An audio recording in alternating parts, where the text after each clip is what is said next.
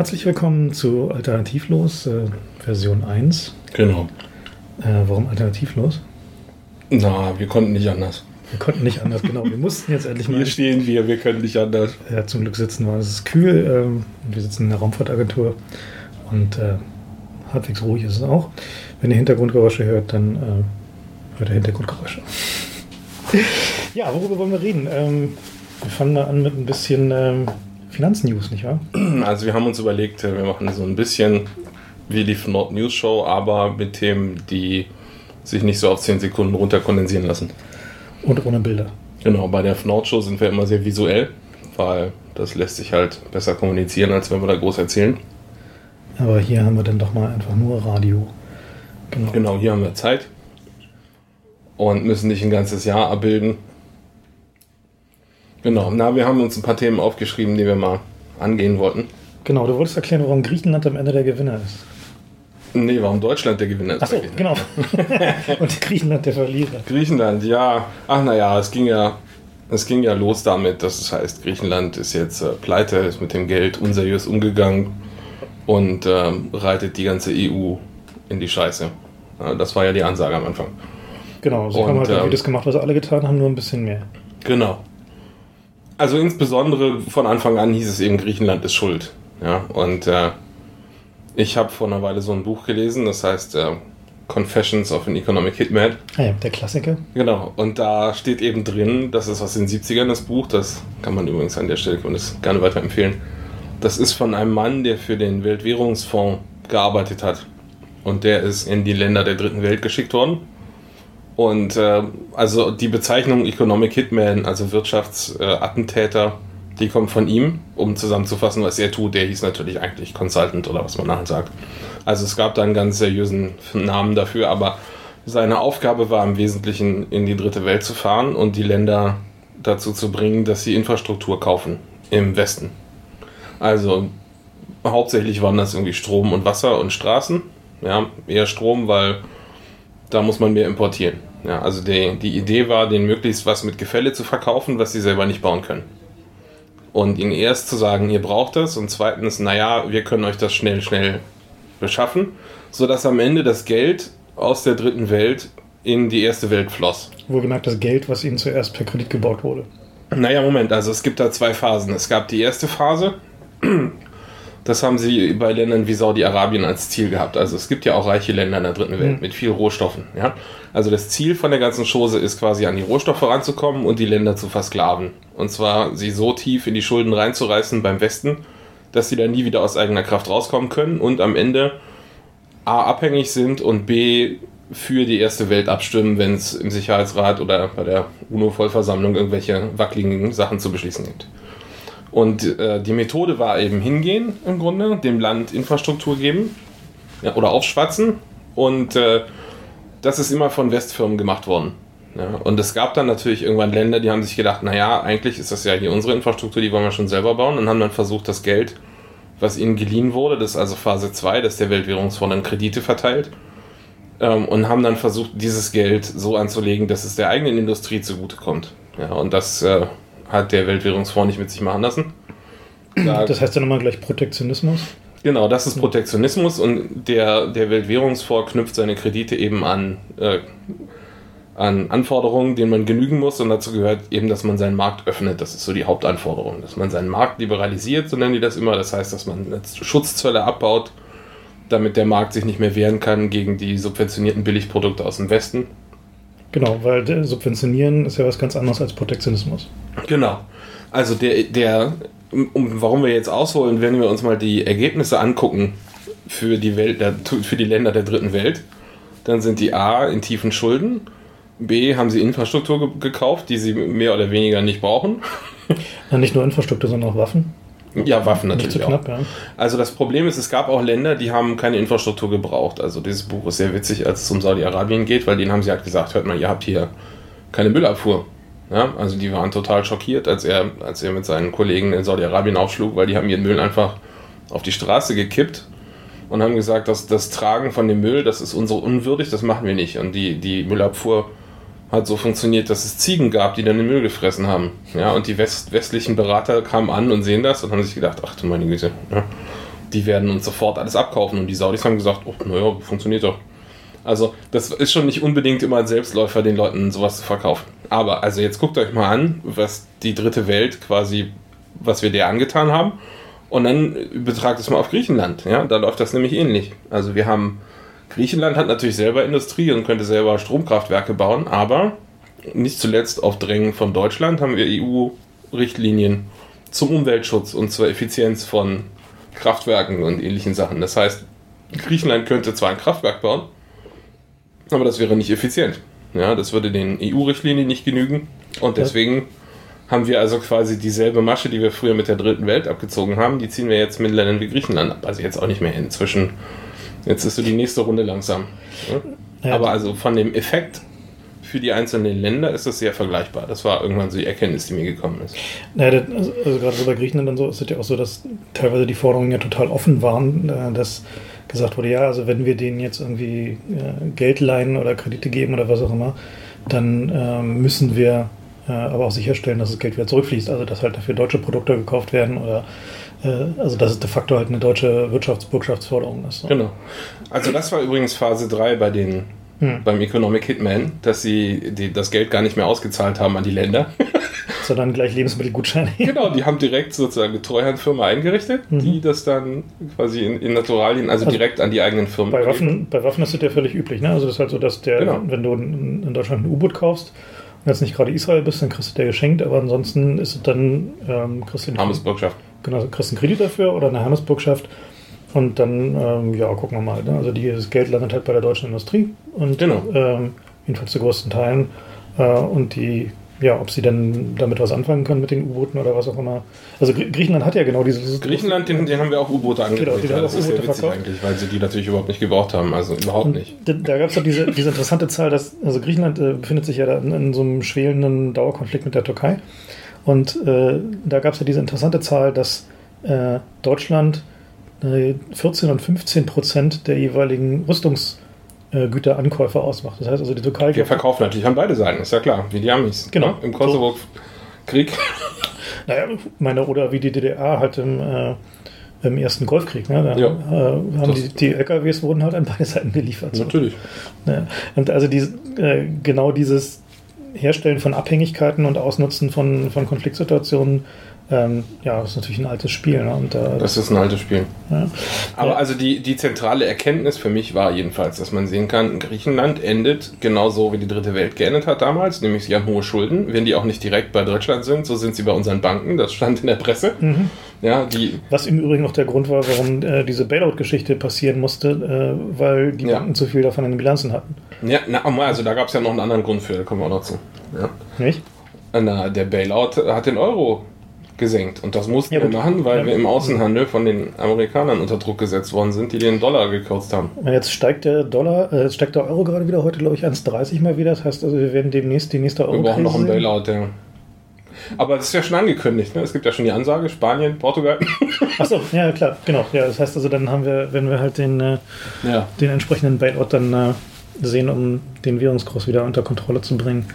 Also, also lieber nochmal schnell nach Amiland fahren und Urlaub machen, weil Also die interessanteste Frage an der Stelle ist natürlich, äh, machen die das mit Absicht? Also sind die so schlau?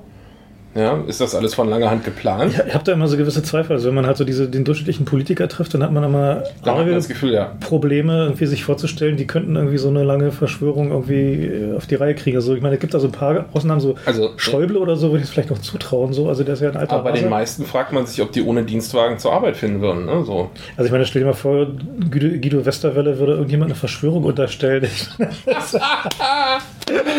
Ja. ja, das wäre schon schwierig. Gut, also vielleicht gibt es ja auf der Arbeitsebene Leute, die irgendwie dazu in der Lage sind, so, die, bei denen man halt irgendwie ähm, entsprechende langfristige Planung vermuten könnte. Also ich meine, diese Euro-Geschichte, da war ja auch so eine interessante äh, Theorie, ne? zu sagen, dass dieses ganze Konstrukt mit irgendwie Geld nach Deutschland fließen lassen und äh, genau. den, den, Euro so aufsetzen, dass äh, am Ende das Geld in Deutschland landet ja, also. Das sind halt auch genau. zu, zu Kohlzeiten halt von irgendwie den Erwachsenen, die damals das Land regiert haben.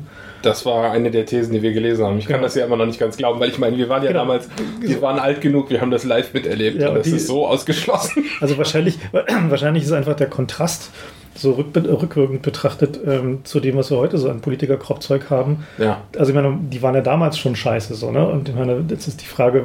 Das kann natürlich sein, ja. Ja. Also das wirkt alles so ein bisschen wie die StudiVZ, irgendwie Variante von der Kohl-Regierung gerade. Also die, die was wir jetzt haben. 4chan, genau. Ja.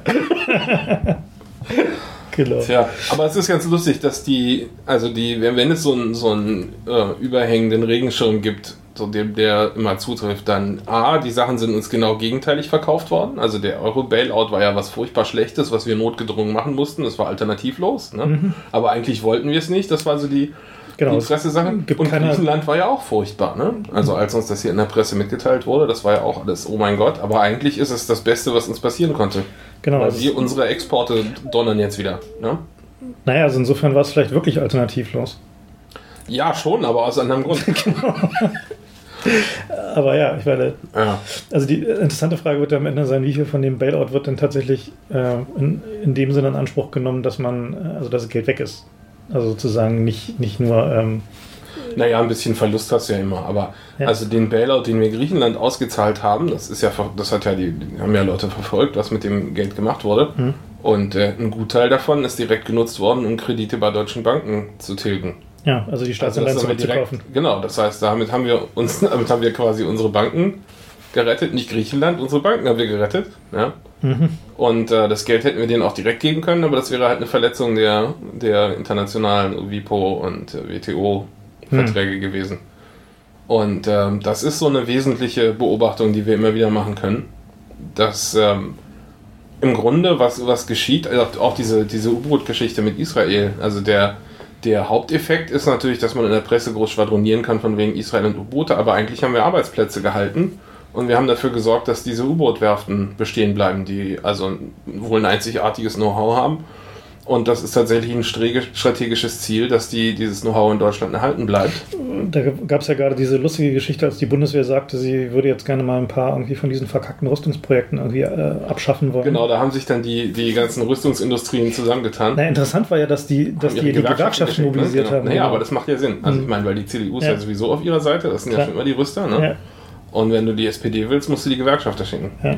Also interessant ist halt, dass diese, also diese Rüstungsprojekte, von denen die da reden, also wenn man sich die mal so im Detail anguckt, zum Beispiel dieser Hubschrauber, dieser NH90, das ist halt irgendwie so, also so da was eine Serie, also wir sind ja nun schon so verkackt im Industriemaßstab gewöhnt, so von irgendwie T-Systems und Co. Gut, ich meine, wir suchen das auch immer raus, muss man sagen. Ja? Naja, wir schon. uns ja auch, diese Sachen zu sehen. Ja, aber ich meine, selbst Aber weil, wir haben schon Sachen gesehen, aber das, ich meine, das ist auch immer wieder, man denkt, also man hat ja so naiv das Gefühl, es geht hier um die Verteidigung des Landes. Ja, da werden die äh, schon richtige, schon richtige Firmen beauftragen und äh, sich bemühen, dass das nicht, sagen wir, bei T-Systems landet oder so. Aber weit gefehlt. Das wird genauso verkackt wie alle anderen Projekte. Ich finde sogar noch schlimmer. Also wenn man sich so anguckt, so wie die, äh, also Es gibt da, also im, bei Deutschland habe ich jetzt gar nicht mehr so im Kopf, aber es gab diese Geschichte mit dem Helikopter aus, aus äh, England. Das war, glaube ich, nicht der Eurofighter. Aber es war ein, ein, ein Flugzeug, was die, also es gab Ja. A, einen Helikopter, der nicht bei Regen fliegen konnte, und es gab ein Flugzeug, wo sie vorne aus Geldgründen die Bordkanone ausgebaut haben. Und dann haben sie festgestellt, äh, dass das Ding nicht mehr fliegt, weil das Gewicht nicht mehr gut verteilt war und haben vorne Blei eingebaut. Also diese, diese Rüstungsprojekte gehen alle so derartig der Reihe nach den Also- Bach runter. Wenn man sich das von außen anguckt, kann man sich nur fragen, was ist denn, wenn das wirklich mal einer angreift? Das sieht man, sieht man ja gerade in Afghanistan, also wenn da, ähm, also die, die ganzen Probleme, die jetzt da so durch die Presse liefen, äh, war ja zur Hälfte halt Equipment-Probleme mit so Sachen wie, ähm, haben sie den, bei irgendeinem von diesen gepanzerten Fahrzeugen sind die Bremsleitungen außen und die Druck, also so jedenfalls so, dass sie halt getroffen Kannst von werden. draußen Und die anschließen, ne? Klima, äh, Klimaanlage ist auch irgendwie gefährdet und noch irgendwas. Also jedenfalls so lauter verwundbare Teile Alle sind außen. irgendwie so außen oben so. Das heißt, irgendwie mit so ein paar gezielten Schüssen ist dieses Ding bewegungsunfähig, dann kannst du nicht mehr fahren. So, und, äh, Also das kommt und ja dann, hier- Und, und dann grillst dich auch noch, weil die Klimaanlage kaputt ist. So, also, und du denkst dir so, also hm, man sollte doch denken, so Armeen, die Na, warum so, soll es denen auch besser gehen als den Bahnkunden? also, aber man sollte doch so denken, so Armeen haben doch irgendwie jetzt schon so, so eine gewisse längliche Erfahrung, so deutsche ja, Rüstungsindustrie. ja, es denkst ist nicht zu ja, glauben. Ich meine, Hm? also ohne jetzt irgendwie zu tief reinzugreifen. Äh, die deutsche Armee hat eigentlich langjährige Erfahrungen mit äh, Kriegen, die verloren gehen, weil wir auf die Witterung nicht vorbereitet sind. Und insofern hätte ich eigentlich auch gedacht, äh, aber nein, ich meine, man muss sich einfach vor Augen halten. Das gibt alles erst dann Sinn, wenn man ähm, sich davon verabschiedet, dass die Armee gebaut wird, um das Land zu schützen. Das ist einfach nicht der Grund, sondern das geht um, um Industrieförderung. Ja. ja. Die Waffen werden im Inland gekauft.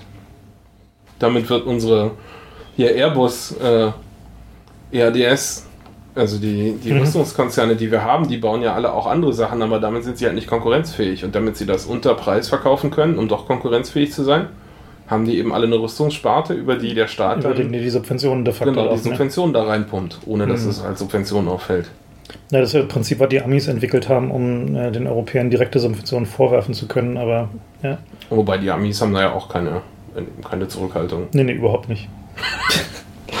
also, ja. ähm, wo wir noch, bevor wir da völlig abschweifen von den Finanzen, heute war ja diese lustige Meldung, dass der äh, der Boss von der IKB, einer von diesen Banken, die da 17 äh, Milliarden in äh, irgendwelchen Firmen, staatliche Bank. Firmen außerhalb der Bilanz gebunkert hatte, die sie in äh, Schrotti-Anleihen aus Amiland, irgendwelche Immobilien, äh, Giftanleihen gebunkert haben und äh, der ist äh, wegen der falschen Darstellung des Zustands der Bank in der Pressemitteilung. In, ja, also in einer Pressemitteilung. Also er hat offensichtlich den Zustand der Bank etwas rosiger dargestellt, als er war, äh, woraufhin gutgläubige Anleger, ich weiß nicht, ob es sowas überhaupt noch gibt, ähm, äh, die Aktie gekauft haben, was dann dazu führte, dass äh, sie dann halt hinterher ein bisschen Nese waren. Und nun äh, haben wir mal geguckt, der hat also zur Strafe von äh, 100.000 Euro verurteilt worden und äh, 10 haben wir gedacht, boah, 100.000 Euro, das ist ja kein Pappenstiel. Und 10 Monate auf Bewährung, genau. Und dann haben wir mal geguckt, was der eigentlich so einen Bonus gekriegt hat in einem Jahr. Genau, und 2007, 2008 hat er eine Million Bonus bekommen. Das heißt, das hat jetzt sozusagen nochmal eine 10% Schurkensteuer auf äh, seinen Bonus gezahlt. Genau, da haben wir mehr Umsatzsteuer als das. Ja, genau. So, also doppelt so viel. Das heißt, er hat jetzt gerade mal tatsächlich irgendwie einen sinnvollen Steuersatz nur auf seinen Bonus gezahlt. So sieht das aus. Tja, naja, in der besten Tradition der ja. deutschen Justiz, wenn es um Banken geht. Naja, wir haben noch so eine andere Sache, die wir mal ansprechen wollten, aber wo es so ein bisschen schwierig ist, die anzusprechen, wegen Paragraph 90 Strafgesetzbuch. Was ist denn Paragraph 90 Strafgesetzbuch? Das ist, äh, dass man den Bundespräsidenten nicht beleidigen oder verleumden darf. Ach genau, ja, das stimmt. Der Bundespräsident hätte sein. Also wir haben, das ist so eine, das ist eine lange Tradition. Das gibt es ja auch in anderen Monarchien. Ne? Achso, ja, man darf. Ja, man darf sagen Majestätsbeleidigung. Majestätsbeleidigung. In, in Thailand ist es ja durchaus richtig mit Knast ja. und so. Ne? Wie, wie ich glaube auch die Briten sind da eigentlich. Äh, ja, stimmt unentspannt, wenn es darum geht, die. Majestätsbeleidigung ja. ist doof. Problem ist halt natürlich nur doof, wenn man dann halt so eine Majestät hat, die halt irgendwie eigentlich eher des Beleidigens würdig ist. Ja, gut, ich meine, Hannover, da denken viele an, wie heißt der? Ernst, nee, Erich, wie ist denn dieser Prügelprinz nochmal da? Ne, Ernst August. Ernst August, der war doch auch ein Hannoveraner, das stimmt, ist so eine genau. der ersten. Ja, stimmt, Hannover Sachen, fällt einem so. Aber in Hannover gibt es auch noch ein, ein Rotlichtviertel, was einen, einen beeindruckend großen Einfluss auf die Machtverhältnisse zu haben scheint. Genau, und da gab es ja neulich diese Geschichte mit dem lustigen Friedensvertrag zwischen den Hells Angels und den Bandidos, die in der Anwaltskanzlei von Genau, äh, Gerd Schröder, genau, äh, geschlossen von Einem, von einem Kumpel von Gerd. Ja, genau. Und da gibt es also so einen informellen Club der, der Freunde von Gerd Schröder und die heißen Friends of Gerd. Ja. Und das war also, die Kanzlei gehörte einem von denen. Und dann denkt man sich, ähm, wer, wer geht denn in so eine Kanzlei äh, und denkt so, naja, Industriemagnaten und äh, aber auch, äh, auch Rockerbands gehen dahin. Erstaunlicherweise. Ja, ich meine, wenn du einen guten Anwalt brauchst und viel Geld hast, ja. dann hast du halt einen guten Anwalt. Genau. Na, jedenfalls, also die Sache mit dem, mit dem Bundespräsidenten ist halt insofern lustig, als ähm, sie mal wieder zeigt, wie wichtig guter Lokaljournalismus ist. Also wenn man halt irgendwie die, die äh, Dinge wissen will, die lokal in Hannover passiert sind. Nur leider ähm, war es dann so, dass äh, ein großer deutscher Presseverlag offensichtlich mehr über die Geschehnisse wusste als alle anderen und ähm, die Erkenntnisse gebunkert hat und dann vermutlich irgendeinen Deal gemacht hat, sie nicht zu publizieren. Jedenfalls blieb dann allen anderen äh, Zeitungen nichts weiter übrig, als äh, über das äh, Tattoo der neuen Präsidentengattin äh, zu schreiben. Also es gibt, es gibt in Hannover zwei große Zeitungen und die gehören beide demselben Verlag. Und dem gehören noch die Wurstblätter der, der Lokalpresse im, im Umland von Hannover. Also mhm. Äh, die, das ist also ein Monopol im Grunde. Und ich kann mir schon vorstellen, dass. Springer gab es auch noch. Also Springer gibt es auch noch, aber also es gibt im Grunde diesen Monopolverlag und es gibt äh, Springer, die dann natürlich auch eine Bildzeitung für Niedersachsen haben. genau. Und die haben über die Jahre alle möglichen Dinge ähm, über die aktuelle Gattin des äh, Bundespräsidenten geschrieben. Was jetzt allerdings alles in irgendwelchen Archiven verschwunden ist. Genau. Ist jetzt so also, ähm, kennst du diesen äh, von Gerd Prokop? Ähm, äh, wer stiehlt schon Unterschenkel und der Samenbankraub? Nee, Das ist äh, so Best of DDR Science Fiction. Da gibt es so eine Geschichte. Also der Held ist ein, ein äh, Detektiv, Entschuldigung fürs Abschweifen, aber die Geschichte ist zu passend. Ähm, der Held ist halt ein Detektiv in der Zukunft, Sci-Fi. Und Mhm. ähm, was da passiert ist, dass eine Firma, die äh, Leute einfriert, ähm, halt also eine Cryo-Conservation-Firma, taut aus PA-Gründen einen ihrer Eingefrorenen auf um zu zeigen, dass es geht. um zu sagen, dass es geht. Und ist halt ein Fake. Und äh, sie sind aber echt perfekt. Also sie hat trainieren ihren Kandidaten, den sie da als Aufgetauten präsentieren, halt nach allen Regeln der Kunst mit irgendwie, kennt sich perfekt aus, spielt perfekt so. Und äh, äh, der Held, also der Detektiv äh, Timothy Truckle, äh, bekommt den Auftrag nachzuweisen, dass der ein Fake ist. Und äh, findet dann äh, einen, mit Hilfe seines Computers, der den schönen Namen Napoleon trägt, äh, findet er dann den, äh, einen Weg, es tatsächlich nachzuweisen. Und zwar ähm, Geheimnisse, die jeder weiß, zu einer bestimmten Zeit, aber niemand gedruckt hat.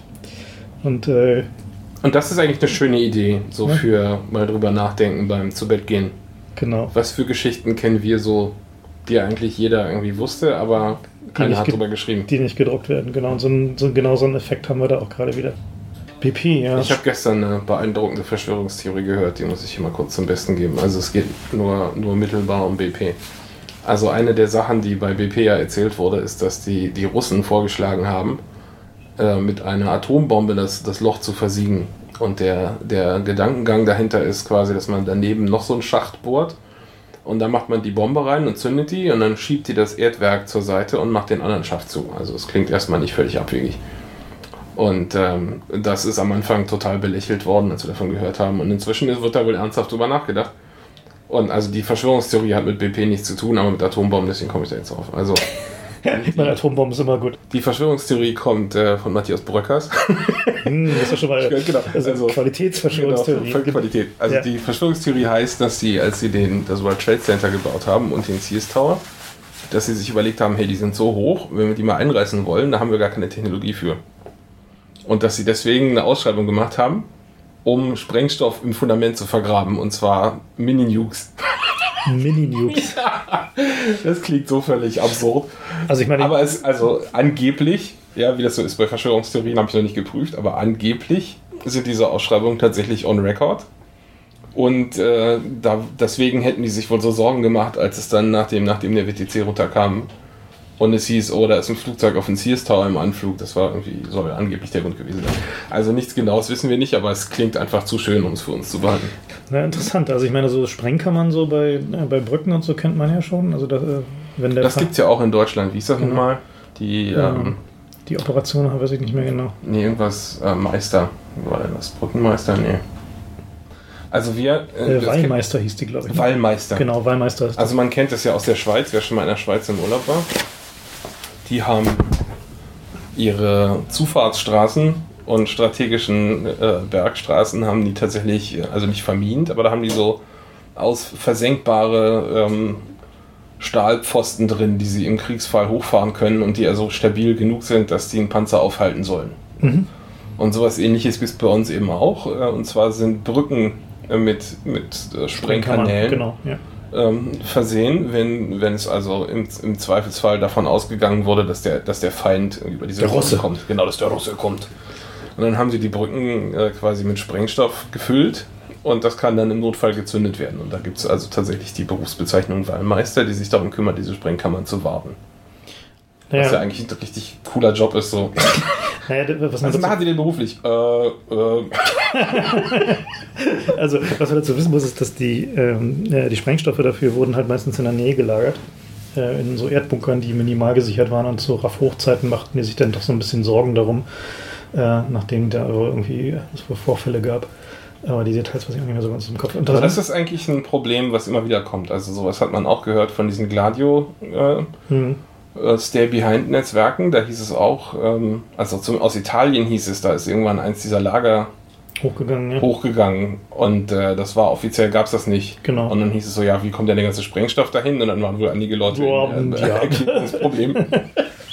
Ja, wir lagern die manchmal halt im Aber Wald. ich meine, äh, wenn man mal so ganz realistisch auf die Bedrohungslage guckt, dann haben wir also mehr Sprengstoff und Waffen vergraben von unseren eigenen Leuten als von den Terroristen. Na, mittlerweile haben sie diese, ja, diese Brückensprengladungen äh, eingesammelt. Da gab es irgendwie nach der Wende dann ein größeres Programm und da haben sie ein paar auch nicht gefunden gehabt zuerst, weil die Bunker schon überwuchert waren und so. Ja, okay. Und aber interessant ist ja, dass die, ähm, äh, es gab ja dann eben, wo wir gerade bei Hannover waren, äh, in der Autobahn nach Hannover äh, gab es auch solche Sprengröhren, die ähm, also zum Sprengen der Autobahn auf Westseite gedacht waren. Und äh, die waren für britische Atomminen vorbereitet. Das heißt also, die haben tatsächlich für, da Richtung zwischen Magdeburg und Hannover, also in Das dem, ist ja cool. in dem, in diesem äh, Fulda Gap, wie man das schon Ja. heißt, äh, haben sie dann den, äh, haben sie genau Atomminen vorgesehen gehabt, die sie dann halt in die Autobahn gesetzt hätten, um dann halt irgendwie entsprechende Krater zu erzeugen und die, das Vordringen des Russen zu verhindern. Da gibt es ja sowieso die lustigsten Geschichten über bizarre Atomwaffen. Also die haben ja, unter anderem haben die so eine Art, äh, so, so einen Raketenwerfer, den man auf die Schulter nimmt, genommen und da eine Mhm. Mini-Nuke reingebaut. Und da ist also im Grunde ausgeschlossen, dass der, der das Ding abfeuert, nicht selber verstrahlt wird. Aber also, wenn man die Leute einfach nur machen lässt, dann kommen die mit den Mhm. groteskesten Ideen. Tja, mal sehen, ob BP nochmal auf den russischen Vorschlag zurückkommt. Ich denke schon, was bleibt ihnen übrig? Also ihr. Na, angeblich haben sie ja heute ihren Rüssel da wohl Angeblich haben sie es zugemacht, ja, aber ich meine, das Problem ist ja, dass das Ding äh, dann Druck bildet darunter, ja, wenn es von unten gegendrückt. Und wenn du erstmal das einfach drauf machst, dann dauert es ein bisschen, bis der Druck groß genug ist, um da. Hm. Also es gab ja schon diese Gerüchte, dass der Seeboden schon gerissen ist und da irgendwie noch Ja, es vorbei eine Menge die, sprudelt. es gibt da viel, vielfältige Geschichten und es sieht alles nicht gut aus. ja, interessant war ja auch diese Detail, dass dann sich herausstellt, dass es da ganz viele Bohrlöcher gibt, die alle so ein bisschen suppen und Ja, also insgesamt, wie viel waren es? 37.000 oder so? Also eine unglaubliche Anzahl Ja. von Bohrungen hat es da gegeben. Und da gibt es eigentlich eine Behörde, die dafür zuständig ist, das zu verwalten. das waren noch die mit den äh, äh, Koks- und Sexpartys mit irgendwie den. Ja, da gab es ja so vielfältige Verstrickungen. Ähm, aber jedenfalls, es gibt also einen, einen Status namens äh, temporär geschlossen. Mhm.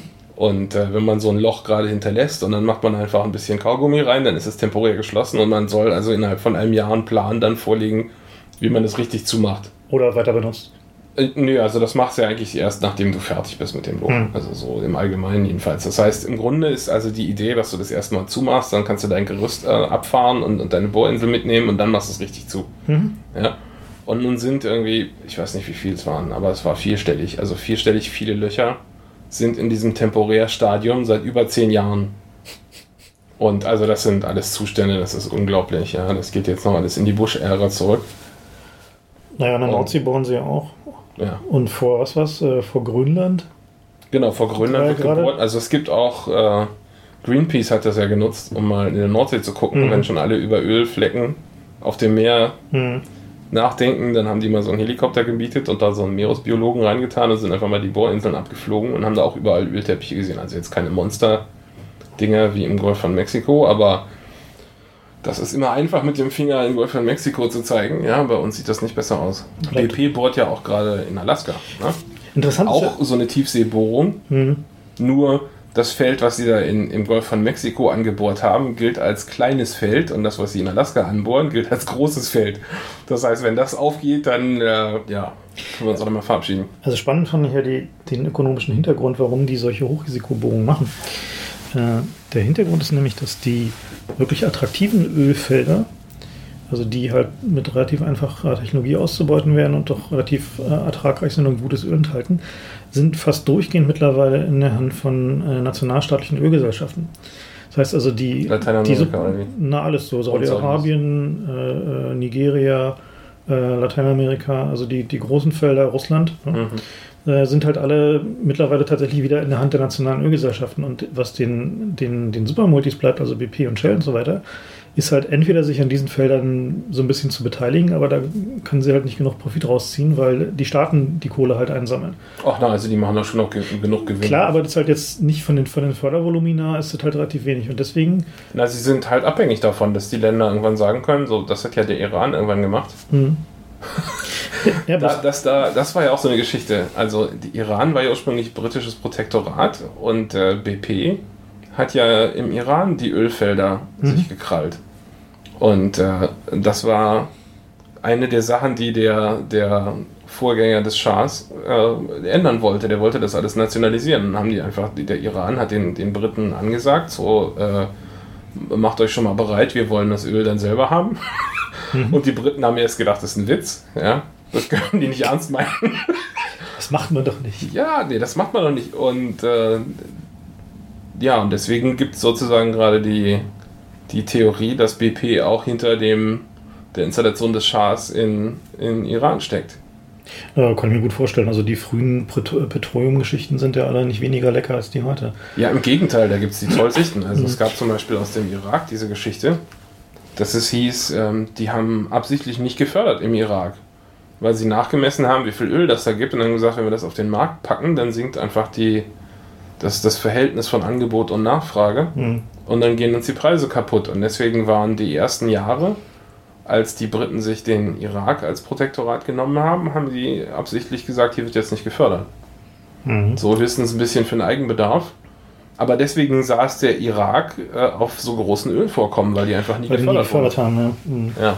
also da ist noch einiges aufzuarbeiten und da gibt es sicher auch, äh, kann auch das ein oder andere schöne Buch rausfallen. Aber die, die, genau dieser Punkt, dass die ähm, die großen, großen Felder, die attraktiven Felder halt in der Hand der nationalen Ölgesellschaften sind, die die Supermultis maximal als Dienstleister mit dran lassen, aber eben nicht an den großen Gewinn, führt halt naja. halt dazu, naja, ist schon, ist schon so, statistisch gesehen ist das schon so. Und die, wozu das führt, ist eben, dass die, äh, die Supermultis dann halt anfangen, diese Hochrisikofelder zu machen. Man muss sich das mir ja mal vorstellen. Ne? Also wir haben Öl, das kommt noch in Saudi-Arabien aus der Wüste, wenn man da im Wesentlichen reinbohrt und dann ist es da. Kommt das von alleine genau, raus? Genau, da kommt es von alleine raus. Von alleine raus ja. Genau. Und äh, da haben die aber nicht viel Aktie dran, das hat halt Saudi Aramco in der Hand. Naja, Moment, also es gab so Statistiken zum Golfkrieg. Also nach dem Golfkrieg ist ja erstmal der Ölpreis hochgegangen.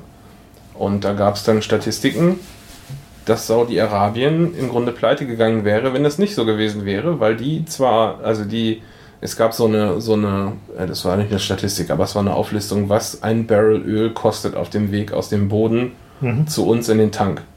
Und äh, das geht da für 2 Dollar raus und hier kostet es äh, 150 Dollar. Mhm. Und davon sehen die Saudi-Arabier nichts. Ja, also die Saudi-Arabier, der Profit, von dem die leben, sind die 2 Dollar. Und natürlich gehört denen jetzt auch die Ölgesellschaft, die das fördert. Aber wenn es jetzt nicht äh, Aramco fördern würde, sondern sagen wir Shell, also das ist nicht so, dass die Länder reich werden. Die einzigen, naja, die reich werden, sind so Länder wie Venezuela und so. Also die Saudis haben sich tierisch über den Tisch ziehen lassen. Nein, und eine, eines der Mittel, um die Saudis über den Tisch zu ziehen, war ja auch, dass das alles in Dollar abgewickelt mhm, wird. Klar, ja. Aber der aber Fakt bleibt halt, dass die, ähm, die Supermultis halt auf die großen Felder immer weniger Zugriff haben, was dann halt dazu führt, dass sie äh, eben genau solche Hochrisikonummern machen. Also muss sich, ja. muss sich das ja mal plastisch vorstellen. Also ich habe mal beim Fahrradfahren habe ich festgestellt, dass ich äh, morgens zur Arbeit genauso lange Fahrrad fahre, wie die oben von ihrem Schiff bis zum Öl haben. Nämlich fast sieben Kilometer. Mhm. So, das heißt also, die haben da halt einfach so tausende Meter Wasser und dann bohren sie nochmal 1500 Meter da rein in, ja. In, äh, in den Boden bohren dabei auch noch um die Ecke, damit sie einen möglichst großen äh, Flow in dieses Ölfeld rein haben. Das ist echt unglaublich. Und ähm, meine, wenn das Übrigens, um die Ecke bohren macht man nicht nur unterm Seeboden, sondern es hat auch Kuwait gemacht, um sich an dem Öl von, vom Irak zu beteiligen. Vom Irak zu gütig zu tun, ja. vor der, bevor Saddam da einmarschiert ist. Also es gab da schon auch einen Grund für die Invasion, so war das nicht. Naja, zumindest. Also die streiten sich ja immer noch darüber, ne? vor der UNO, glaube ich, mittlerweile. Und, naja. naja, aber ich meine, das, das ist wohl unbestritten, dass Kuwait sich da an, an Vorhaben beteiligt hat, die eigentlich zum, zum überwiegenden Teil nicht unter ihrem Land liegen. Ja, naja, Gott, das ist, das ist halt der Wüste, nicht wahr? Und dann ja. haben wir versehentlich um die Ecke gebohrt. Oder so ähnlich. Keine Ahnung. Das, halt das SWIFT-Abkommen ist jetzt endgültig über den Jordan. Genau, irgendwie alle Und, Parteien ähm, sind umgefallen. Ja, da, also der, der ein oder andere ist sich vielleicht nicht im Klaren, warum unsere Politiker dem zustimmen würden. Und das sollten wir vielleicht auch nochmal kurz erklären. Also, Der Hintergrund ist nämlich der, dass unsere Dienste da keinen Zugriff drauf haben, auf die Daten. Aber die Amerikaner haben dank des Abkommens Zugriff darauf und wir haben ein Abkommen mit den Amerikanern, dass diese Daten getauscht werden. Das heißt, das ist quasi die Hintertür, damit unsere Dienste an die Daten rankommen. Und dass die Amis die dann auch sehen, da können wir damit leben. Ja, das ist ja ohnehin das äh, Prinzip auch gerade bei Abhöroperationen. Wenn Deswegen haben wir auch diese Satelliten ins All geschossen, gerade damit wir was zum, zum Handeln zum haben. Trauen, Treten haben, ja. Hm. Na, da gibt es ja dann, also bei diesen Satellitenprogrammen scheint Deutschland mittlerweile ja auf, dem, genau auf diesem Trip zu sein, äh, Sachen zu machen, die die Amerikaner gerade nicht machen können oder wollen. Und Na, die Amis sind halt gerade am Runterfahren von ihrem Space-Programm, hm, aus Kostengründen. mhm. Und da, das ist, äh, hat gerade eine, eine Renaissance ausgelöst in den Weltraumindustrien der Welt im Grunde. Die sind alle, sind jetzt alle Morgenluft. ja, vor allen Dingen sind sie halt sehr viel billiger. Ne? Also ich meine, wenn du die anguckst, so für, für wie wen, Und das relativ ist ja egal, wenn du das Geld selber drucken kannst. Klar, aber ich meine, wenn du dir so anguckst, für wie relativ wenig, also wenig Geld ist natürlich übertrieben, aber jedenfalls nur ein paar hundert Millionen sie dieses Saarlupe-System gebaut haben, also diesen äh, Radar aus dem äh, Weltra Weltraum, mit dem man halt so ein Meter Objekte oder vielleicht sogar besser auflösen Na, vor allem kann man damit durch die Wolken gucken. Also das ist wohl der, der Hauptvorteil gegenüber Ja. den bisherigen optischen Systemen. Mhm. Das ist schon technisch eine coole Sache, nur man fragt sich natürlich, was äh, konkret macht man damit jetzt so? Hm, Wahrscheinlich ähm, Abwrackprämienautos zählen. Genau, Maut Enforcement. Genau, Maut ich musste nämlich wissen, Maut, Maut, da sind wir Exportmeister. Genau, für Maut Enforcement bietet sich das natürlich auch an, das ist vollkommen klar. Wieso ist Swift eigentlich nach Europa gezogen? War doch total bescheuert. Die hätten doch nicht direkt nicht in immer? Amerika bleiben können. Waren die schon immer in Europa? Nee, das war doch der Lacher, dass die Server in Amerika waren. Ja, und das, irgendwann gab es so einen Aufschrei. Die haben die Server in Amerika gehabt, aber nur weil da so viele Transaktionen stattfanden.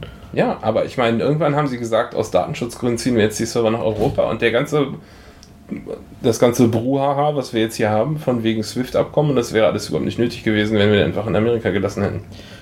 Naja, aber Swift selber ist ja eine europäische Firma. Also die waren ja, die waren ja nur in Amerika, weil Ist da das nicht so, ein, nee, so eine Kommune irgendwie? So eine, also nicht eine, also schon Firma, aber nicht, also ist aber keine. europäischen Ursprungs. Ja, ja. Ja. Also die, hat ja, die, Ist haben, ja auch eine französische Abkürzung, ne? Irgendwie. die haben ja diesen Bunker da in Belgien und äh, wo sie halt irgendwie ihre äh, Naja. Vollbergrechenzentren haben und so. Die machen halt Transaktionen zwischen Ländern. Also internationale Banküberweisung ist eigentlich Genau. damit. Ja, dann hatten wir ansonsten Polizeibrutalität. Die lacht mich ja an.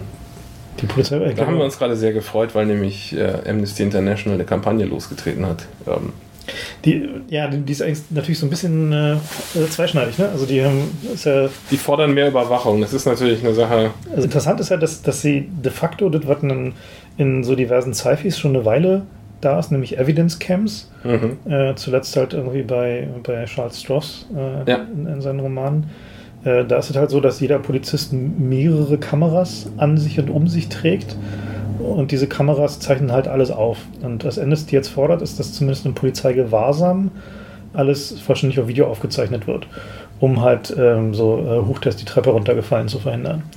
Naja, das Problem bei sowas ist eben, wir haben das ja schon mehrfach gehabt in Deutschland, dass dann, also dass, dass eigentlich die Beweise da waren, aber dann aus der Asservatenkammer verschwunden sind. Äh, insofern, solange die, die Cam von der Polizei betrieben wird, ist das kein echter Vorteil in, in meinen Augen. Also das wird einfach genauso verschwinden wie. Tja. haben doch diese schöne Studie gemacht zu der Freiheit statt Angst-Demo. Und da haben wir mal die ganzen Zugriff auf die Polizeiaufnahmen gekriegt Hm?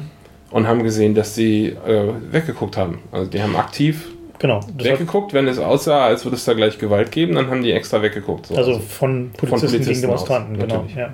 Genau, dann. und äh, das wird mit Evidence Camps nicht anders sein. Also Ja, also ich finde es äh, zumindest interessant, also dass, dass Amnesty jetzt zumindest mal versucht, genau dieses Feld halt mit äh, Technologie ja, äh, zu machen. So. sie fordern auch Auszeichnung der Beamten, das fordern wir auch schon länger. Genau, also die Kennzeichnungspflicht ist natürlich sicherlich ein, äh, eine Sache, die, für die es eigentlich keinen guten Grund dagegen mehr gibt. Also da kann man technische Lösungen finden für die Bedenken, die es da gibt bezüglich persönlicher Angreifbarkeit. Also da gibt eigentlich keinen Grund, warum in einem zivilisierten Land die Polizisten halt nicht gekennzeichnet sein sollten.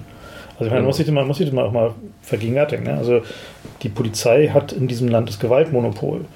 So, und wenn wir uns so die diversen Meldungen angucken, die wir so über die letzten Jahre hatten und auch dieses Jahr hatten, dann ist die Frage schon berechtigt, was für Leuten wir dieses Gewaltmonopol eigentlich in die Hand geben. Also besonders krass fand ich diesen, äh, diese Geschichte, die Spiegel Online jetzt gerade hatte, wo sich dann irgendwie herausstellte, dass offensichtlich äh, Polizisten in der näheren Bekannt- und Verwandtschaft zu haben, tatsächlich ein Risiko ist. Da war es halt so, da war eine Frau ermordet worden und sie haben ihren Ex-Mann, Beschuldigten, festgelegt, offensichtlich. Weil einer der ermittelnden Beamten Genau, war. und der, der ermittelnde Beamte war der, war der neue Freund von der Frau. Und Ja. zumindest so, wie sich der Bericht las, äh, wäre es wohl sinnvoll gewesen, den auch als Verdächtigen zu betrachten.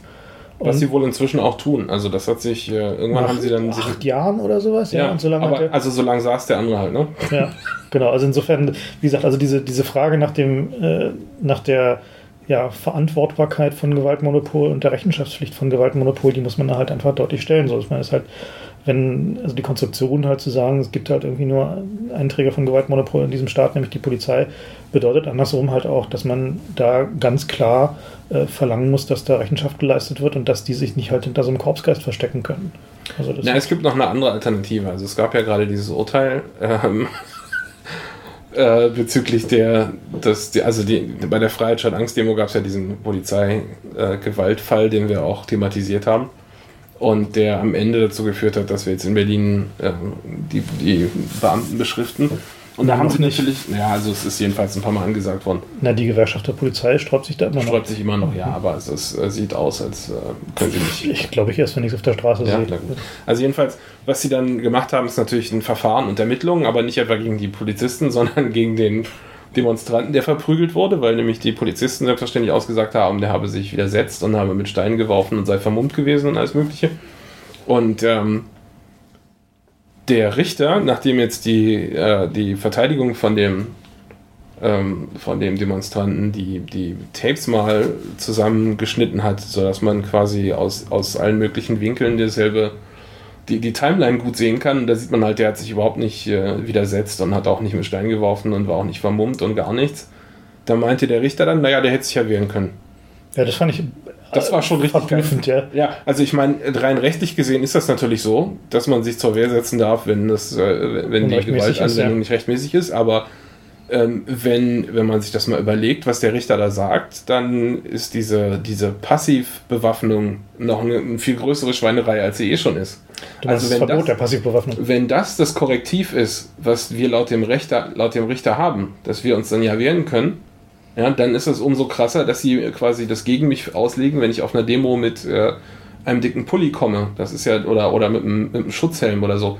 Da ist ja immer die Argumentation, das sei Passivbewaffnung, oder wie ist der aus? Genau, Passivbewaffnung ist der. Ähm, weil damit kann ich zwar keinem wehtun, aber damit würde ich verhindern, dass die Polizei mir wehtut. Also das heißt, wie sie, sie nehmen mir erst die, die Mittel weg, um mich im Zweifelsfall wehren zu können und sagen mir danach, na, ich hätte mich doch wehren können. Das finde ich schon sehr Ja, also apart. wie gesagt, also der, der einzige Weg da raus ist halt eben ein, äh, das Korrektiv halt dahingehend, dass der, also dass sich die Polizei halt irgendwie da der Transparenzpflicht stellen muss äh, und sich da halt nicht äh, hinter diesen immer wieder betonten, aber dann greifen uns doch die bösen Jungs alle privat an, äh, verstecken kann.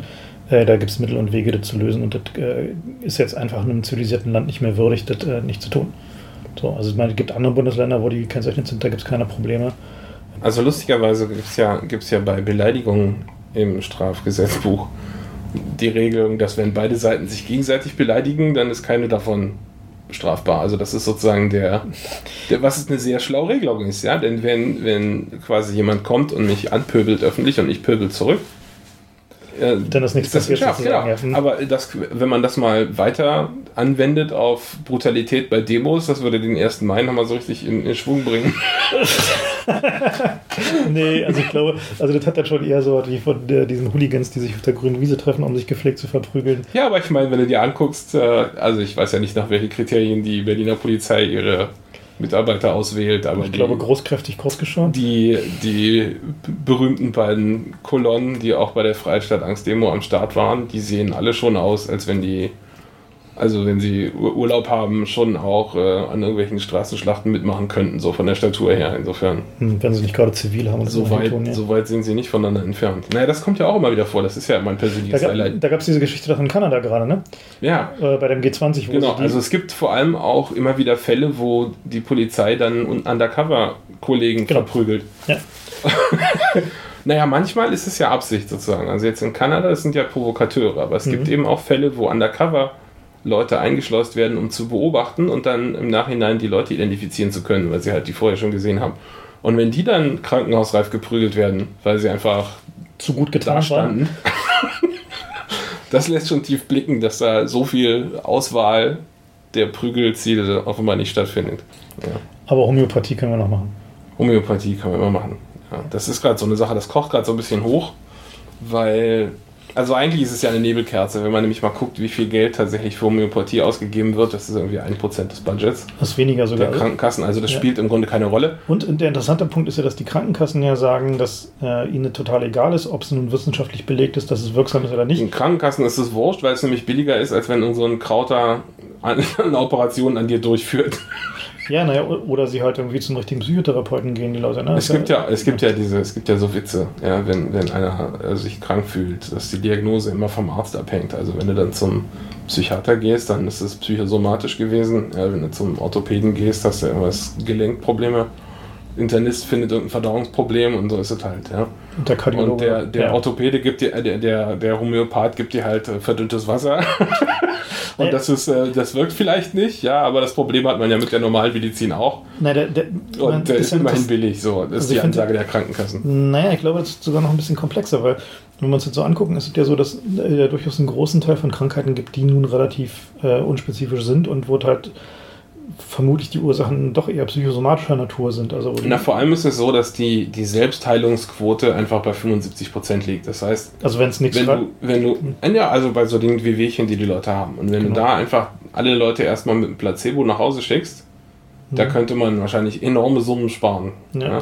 Also die, die interessante Frage ist halt ja eben genau, äh, warum ist es so, dass ausschließlich die Homöopathie der einzig äh, sinnvolle Weg ist, Homöopath äh, äh, Placebos wirksam zu verabreichen. Ist es ja nicht. Also ist es nicht. Ähm, ja, die, das ist durchaus üblich in Krankenhäusern, die haben halt ihre eigene Apotheke und die machen dann eben ja, Placebo, genau. Ja, natürlich, die bereiten sich ihre eigenen Sachen zu und äh, das ist eine eigene Kunst, ja, die, die, so ein Placebo so zu machen, dass es ernsthaft aussieht. Ja, das muss also einen guten Namen haben äh, zum Beispiel bewährt ist, wenn es irgendwas Forte heißt. Also mhm. wenn du zum Beispiel physikalische Kochsalzlösung hast, dann äh, Physikal Forte. Ja? Mhm. Und ähm, das muss dann gespritzt werden. Also eine Pille reicht nicht. Ein Placebo ja. wirkt erst gut, wenn es gespritzt wird, und zwar vom Chefarzt. Also der Oberarzt, das wirkt weniger gut. Okay. Und es muss, also es gibt ja Untersuchungen zu Placebos wirken besser, wenn sie teuer sind. Also deswegen der, der Chefarzt spritzt das, das kostet mehr, als wenn der Oberarzt spritzt. Und der Chefarzt sagt nochmal, dass ich das der Chefarzt sagt, Medikament oh, das aus Amerika. ist aber hier das besonders scharfe Zeug, das hm. äh, machen wir nur ausnahmsweise. und äh, es gibt tatsächlich äh, Probleme, teilweise, dass die Patienten dann wiederkommen und, und das Medikament haben wollen, was so gut geholfen hat.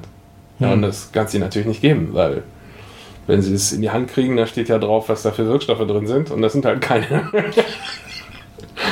Hm, verstehe. Aber das heißt, da muss man die noch in eine spezifische Art der Anwendung verpacken, die genau. im Krankenhaus das, Also das eigentliche Problem, was wir haben, ist, dass wir viel zu schnell Diagnostik betreiben, weil einfach die Ärzte irgendwelche Geräte angeschafft haben und, und die, die amortisieren müssen, ne? müssen sich amortisieren und dazu müssen die halt angewendet werden. Und deswegen der letzte, zu dem man gehen sollte bei sowas, ist mal der Radiologe, weil der hat die teuersten Geräte. Ja, also eigentlich, da sollte man erst hingehen, wenn alles andere gescheitert ist.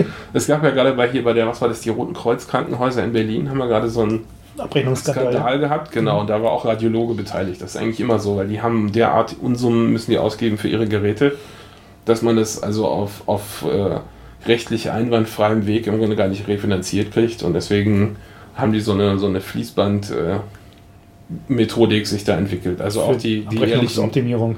Nee, also das ist natürlich der eine Weg, dann bei den Abrechnungen zu bescheißen. Aber der andere Weg ist einfach, dass der Radiologe tatsächlich da so, so ein Fließbandding einrichtet und dann wirst du da, was weiß ich, geröntgt und es dauert sowas wie drei Minuten. Ja, hm. und, und hinter dir ist schon der nächste in der Schlange und die Geräte werden gar nicht kühl zwischen den Benutzungen, weil anders amortisiert sich das halt nicht. Hm, verstehe. Ja? Und ähm, das liegt vor allem daran, dass in unserem System ähm, die Preise nicht verhandelt werden müssen. Hm. Also wenn, wenn jemand ein Medikament herstellt und ein Arzt verschreibt das, dann gibt es genau einen, der das abnimmt, nämlich die Kasse, und die ist gesetzlich verpflichtet, das zu zahlen. Ja. Die kann also nicht anfangen, rum zu verhandeln mit dem Hersteller und sagen, damit zahle ich jetzt aber nur die Hälfte für. Und daher können die Hersteller im Grunde an Preisen aufrufen, was sie wollen, weil es da nämlich keine Regulierung gibt in Deutschland, im Gegensatz zum Ausland. Ja? Hm. In äh, Österreich kostet das einfach mal die Hälfte, so die, die ganzen Medikamente, weil da gibt es Regulierung. Lustigerweise richtet sich das Ausland nach Deutschland. Da gab es neulich so einen Artikel, ich glaube in der Süddeutschen. Die warten, bis die Deutschen das Medikament am Markt haben und dann nehmen sie den Preis, den man hier zahlt, mal irgendwie 0,5.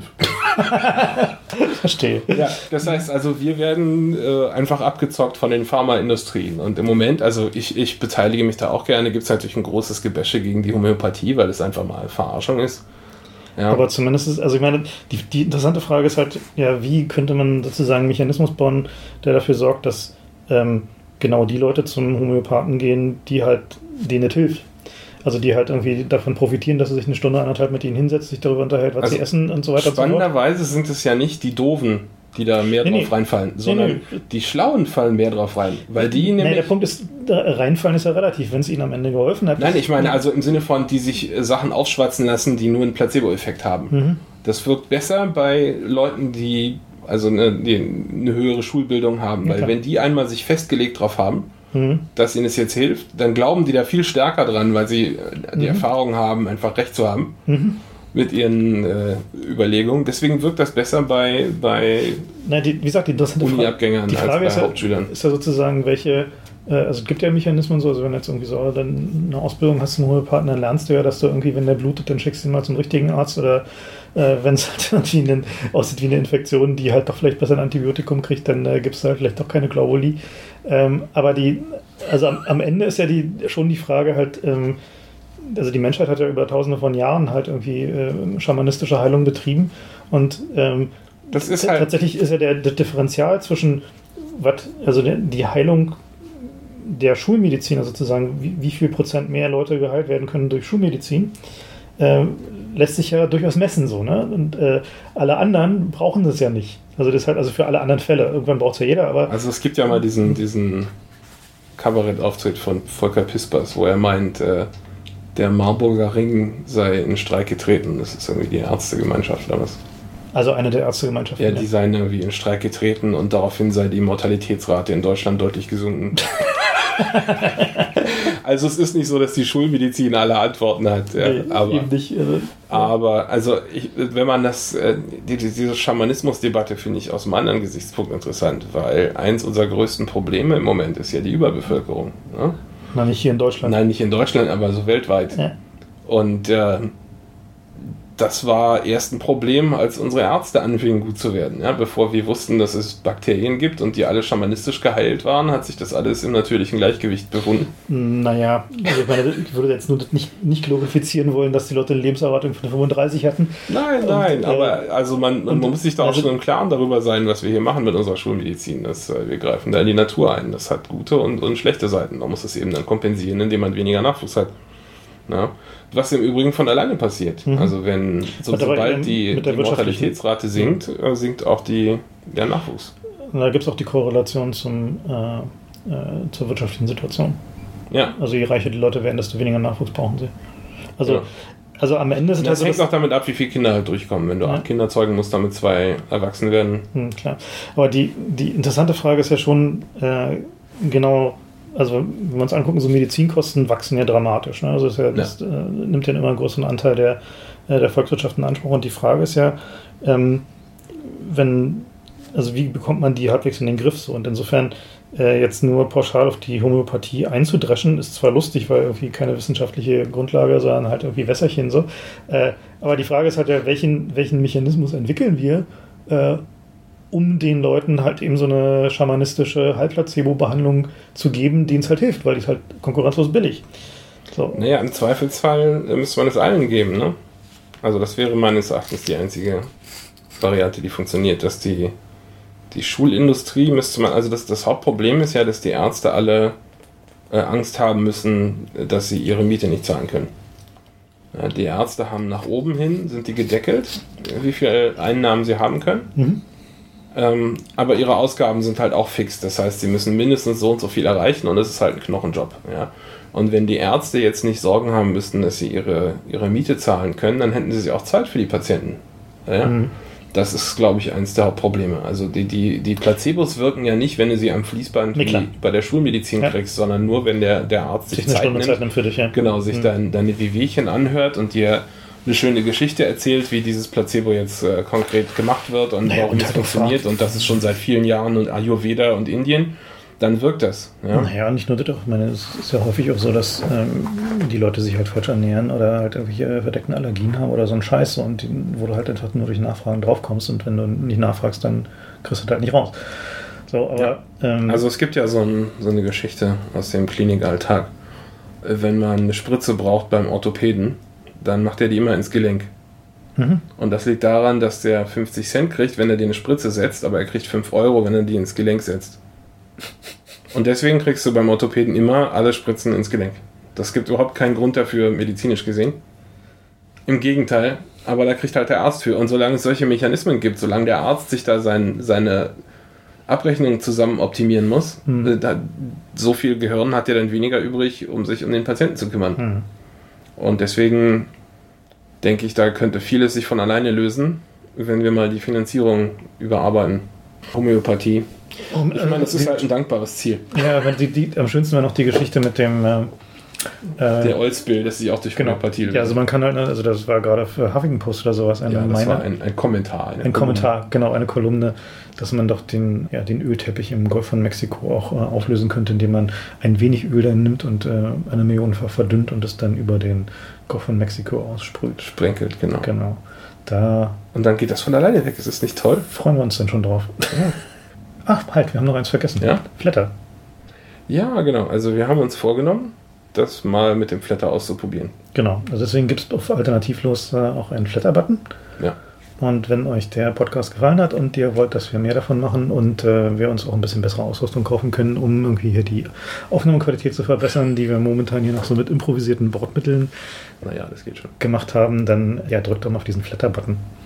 Und äh, wenn die äh, Einnahmen exzessiv steigen sollten, dann gehen wir davon mal Eis essen. Jo, also dann vielen Dank fürs Zuhören, vielen Dank fürs Flattern. Bis zum nächsten Mal.